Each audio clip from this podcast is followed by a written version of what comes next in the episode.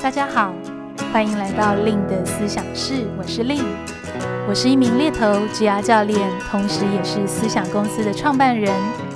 思想团队致力于提供最专业的猎才服务与求职职涯课程。在思想室中，我会和大家来分享我的猎头经验、求职与职涯议题，希望陪伴大家不只找一份工作，而是找一个人生的可能。Hello，大家好，我是 Lynn。欢迎大家来到今天令的思想室。不晓得你有没有在这一年每一天都会坚持做的事情呢？那今天会想要先好奇一下大家有没有这样的一件事，其实跟我们今天在线上要聊的主题还蛮有相关的。今天想要在线上和大家来讨论的啊，会是想做一件事却又三分钟热度该怎么办？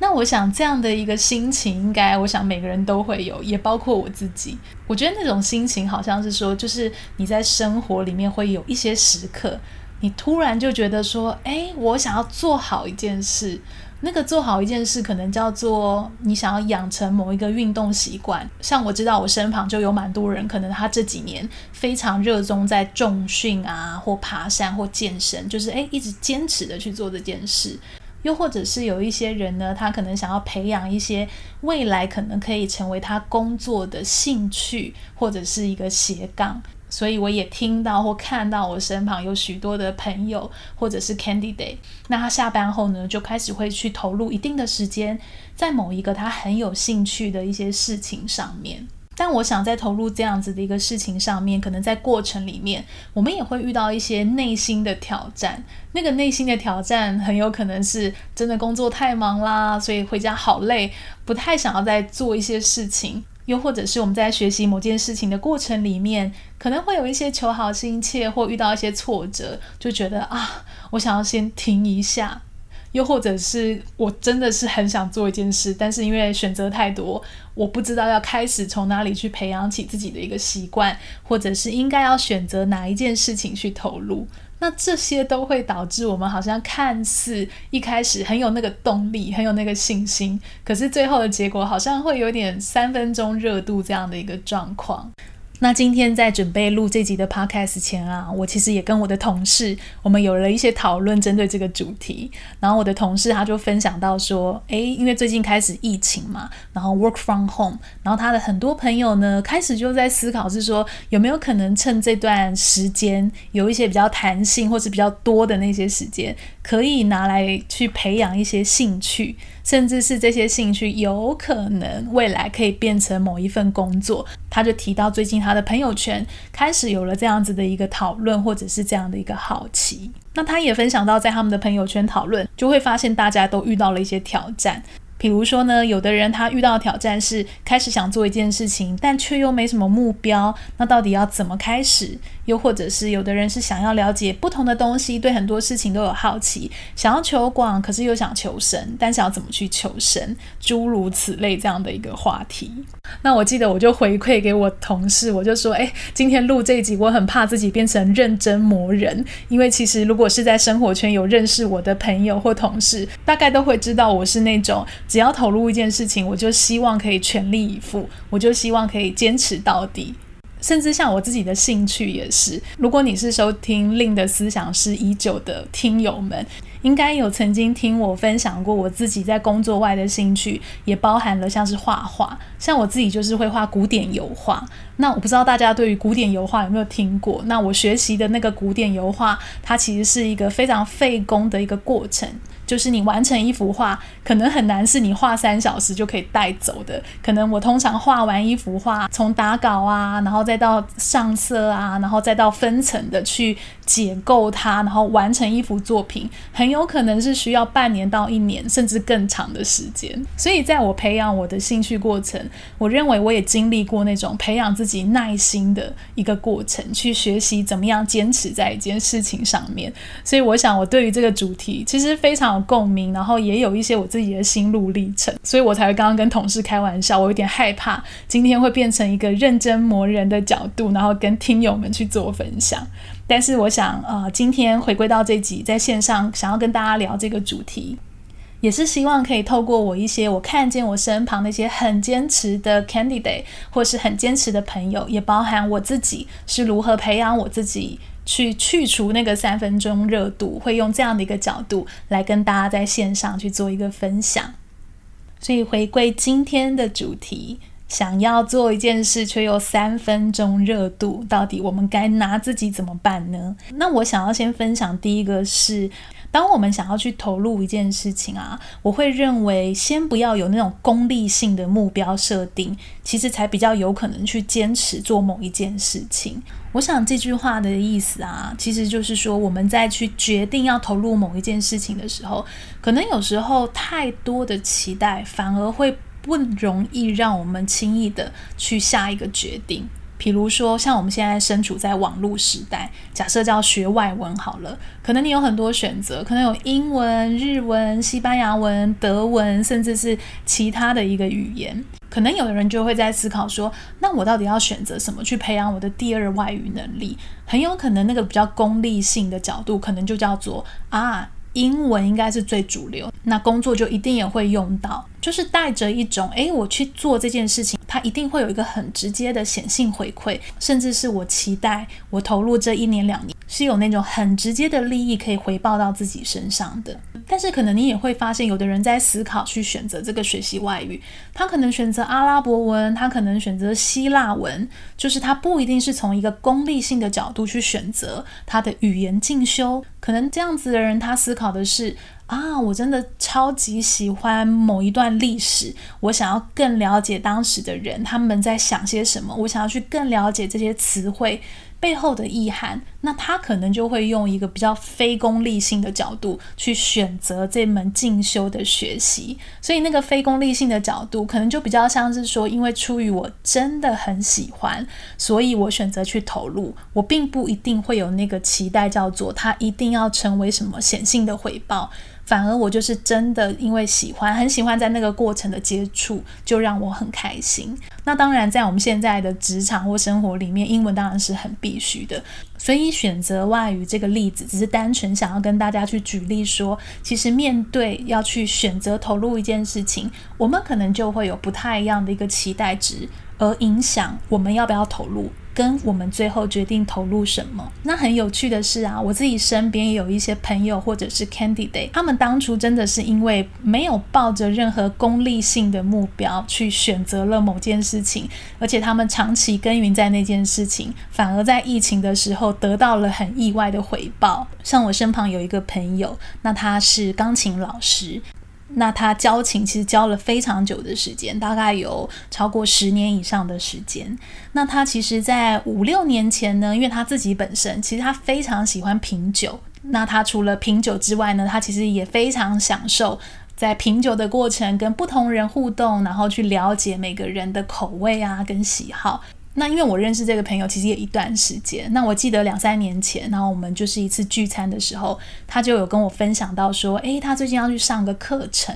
然后我就好奇问他说，诶，那你要去上什么课？然后他就跟我分享到那个课是在学习一些，比如说调酒啊，或是品酒啊，然后他有各种不同酒种，比如说呃葡萄酒。呃，威士忌等等的。那他在跟我分享这件事情的时候，他是真的很有热情的感觉，就是你可以感觉到他在分享这件事是那种眼睛闪闪发亮。所以他那时候就有问我，就是说，诶，你要不要一起也加入啊？他就一直想要去揪我们身旁很多的朋友，跟他一起去学习这样子的一个领域。那所以我知道他上完这个课，他的这几年其实也是一个比较斜杠的方式，因为出于他的爱好，他也开始会去收藏或者收购一些很特。特别的酒种，所以像他上完这个课两三年的这个中间，我们有时候 catch out 的时候，他就会跟我分享到说，诶，他最近又收藏了哪一支酒，然后他又遇到了哪一些藏家。那因为他自己真的很喜欢品酒，所以他在跟这些藏家互动的时候，就可以讲得非常栩栩如生，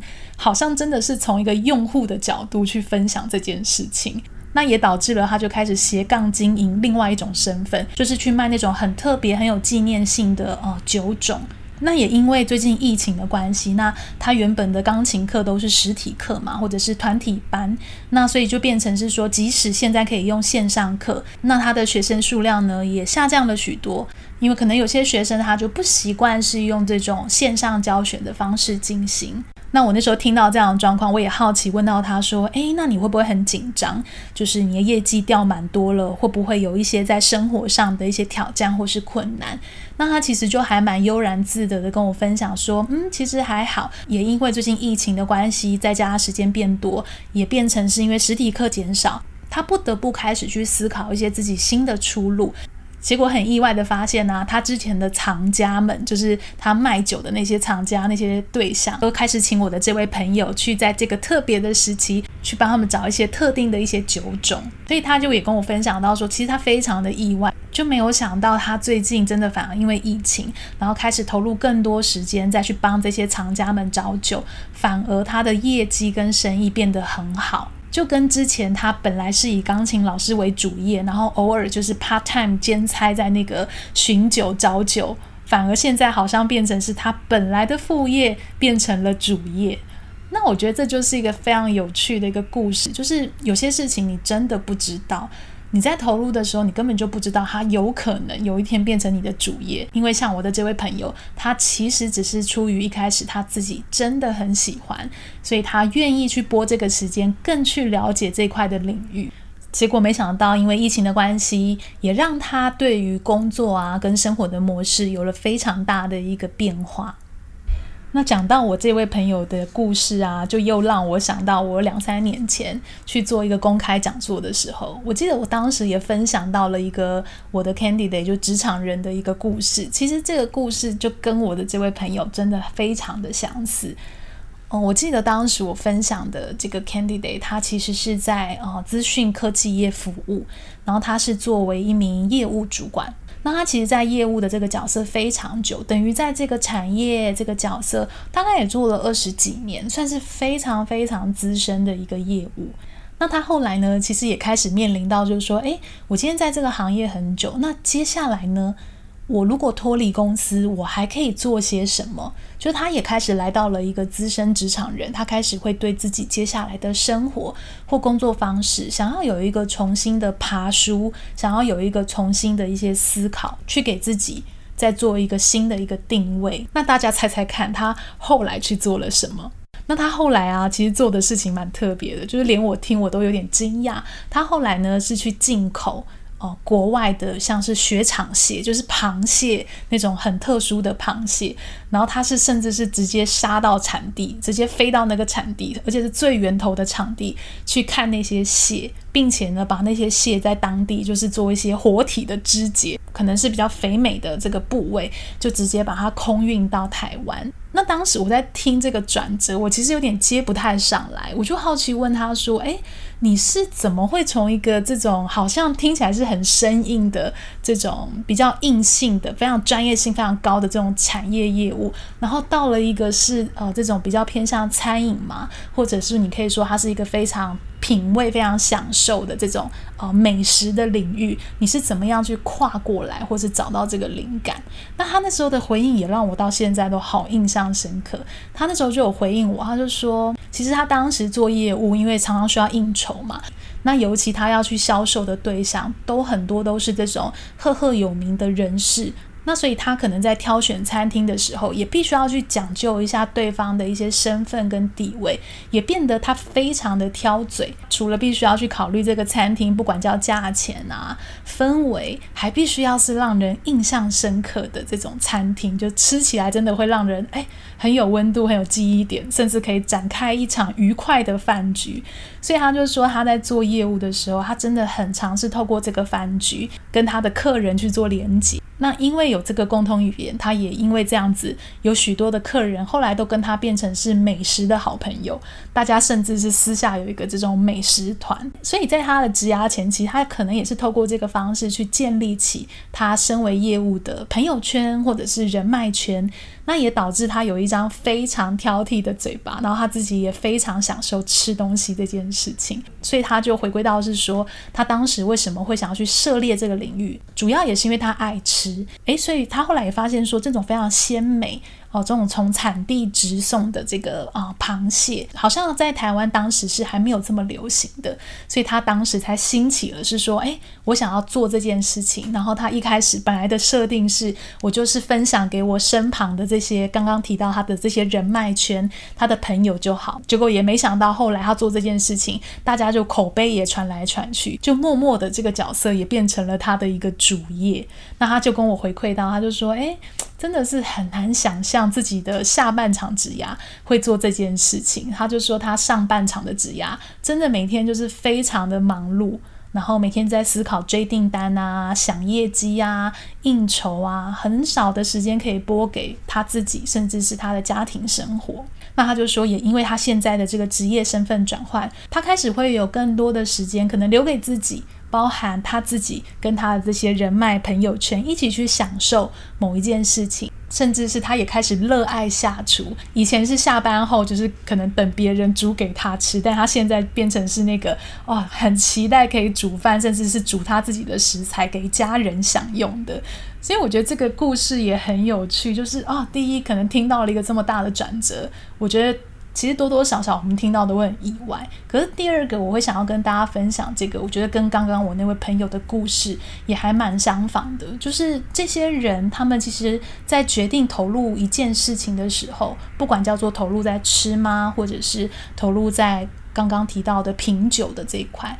那他们当初的投入其实真的都并不是有那种功利性的目的，不是那种诶，我今天投入这件事，我三年后我要考到某一张证照，我三年后我就是要我的薪水多少的成长，我三年后他就一定是要某一个工作。我反而看到他们的是，因为我自己真的喜欢这样东西，我真心的喜欢，所以在投入的过程，我想要不断的研究，我想要做得好，我想要更了解这个领域，甚至是我想要跟其他人分享。那也因为这份很质朴的这种喜欢，我想也是会让身旁的人会觉得，诶，这个人好不一样哦，好像他分享的东西是你会听了更有兴趣，或者是你会更信赖他，因为你会知道，因为他出于喜欢。他可能对于品质的把关就会非常的讲究，比如说刚刚讲到的那个螃蟹，他还亲自到原产地去看，说他怎么捞、怎么采、怎么在当地肢解它，然后冷冻到台湾是最新鲜的方式。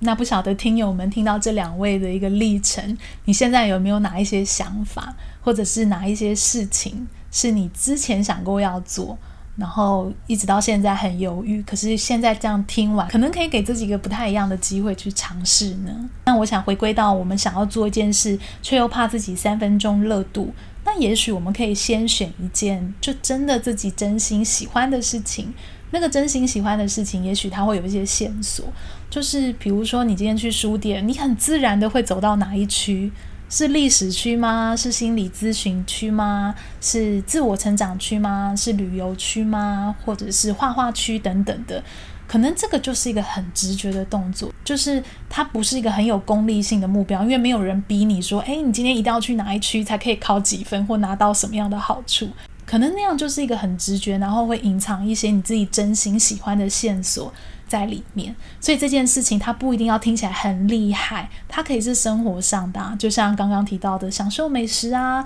或是运动啊，或者即使是学习西洋棋等等，它可以是一个看似不用那么正经的事情，但是我认为好像这都会有机会让我们在这件事情里面，在那个过程去学习投入，去学习开始，去学习如何想办法继续坚持它。最后很有可能会带给我们一些意外的收获，就像刚刚那位品酒的朋友一样，反而从他的副业变成了一个主业，他的主业变成了一个副业。那我想今天因为时间的关系呢，那我会把第二点，我们可以如何克服三分钟热度，留到下一集继续跟大家来分享和互动。那如果今天这集的内容带给你了一些新灵感，也别忘了在 Apple Podcast 给我们留下五颗星的好评，可以给我一些鼓励。那也可以追踪我的 Facebook、IG、部落格，搜寻猎头的日常。那另的思想室呢，也同步在 YouTube 上架喽。别忘了可以到 YouTube 来订阅我的频道。那关于我的一些最新课程啊，也想要跟大家宣布一个好消息。我最近呢，跟好好平台有共同合作一个线上课程，那课程名称叫做《资深猎头的履历面试全攻略》。所以这堂课程呢，相当适合正在面临转职或求职的听友，能够透过课程的内容取得一些猎头的一些实战经验，帮助自己在求职的能见度可以打开。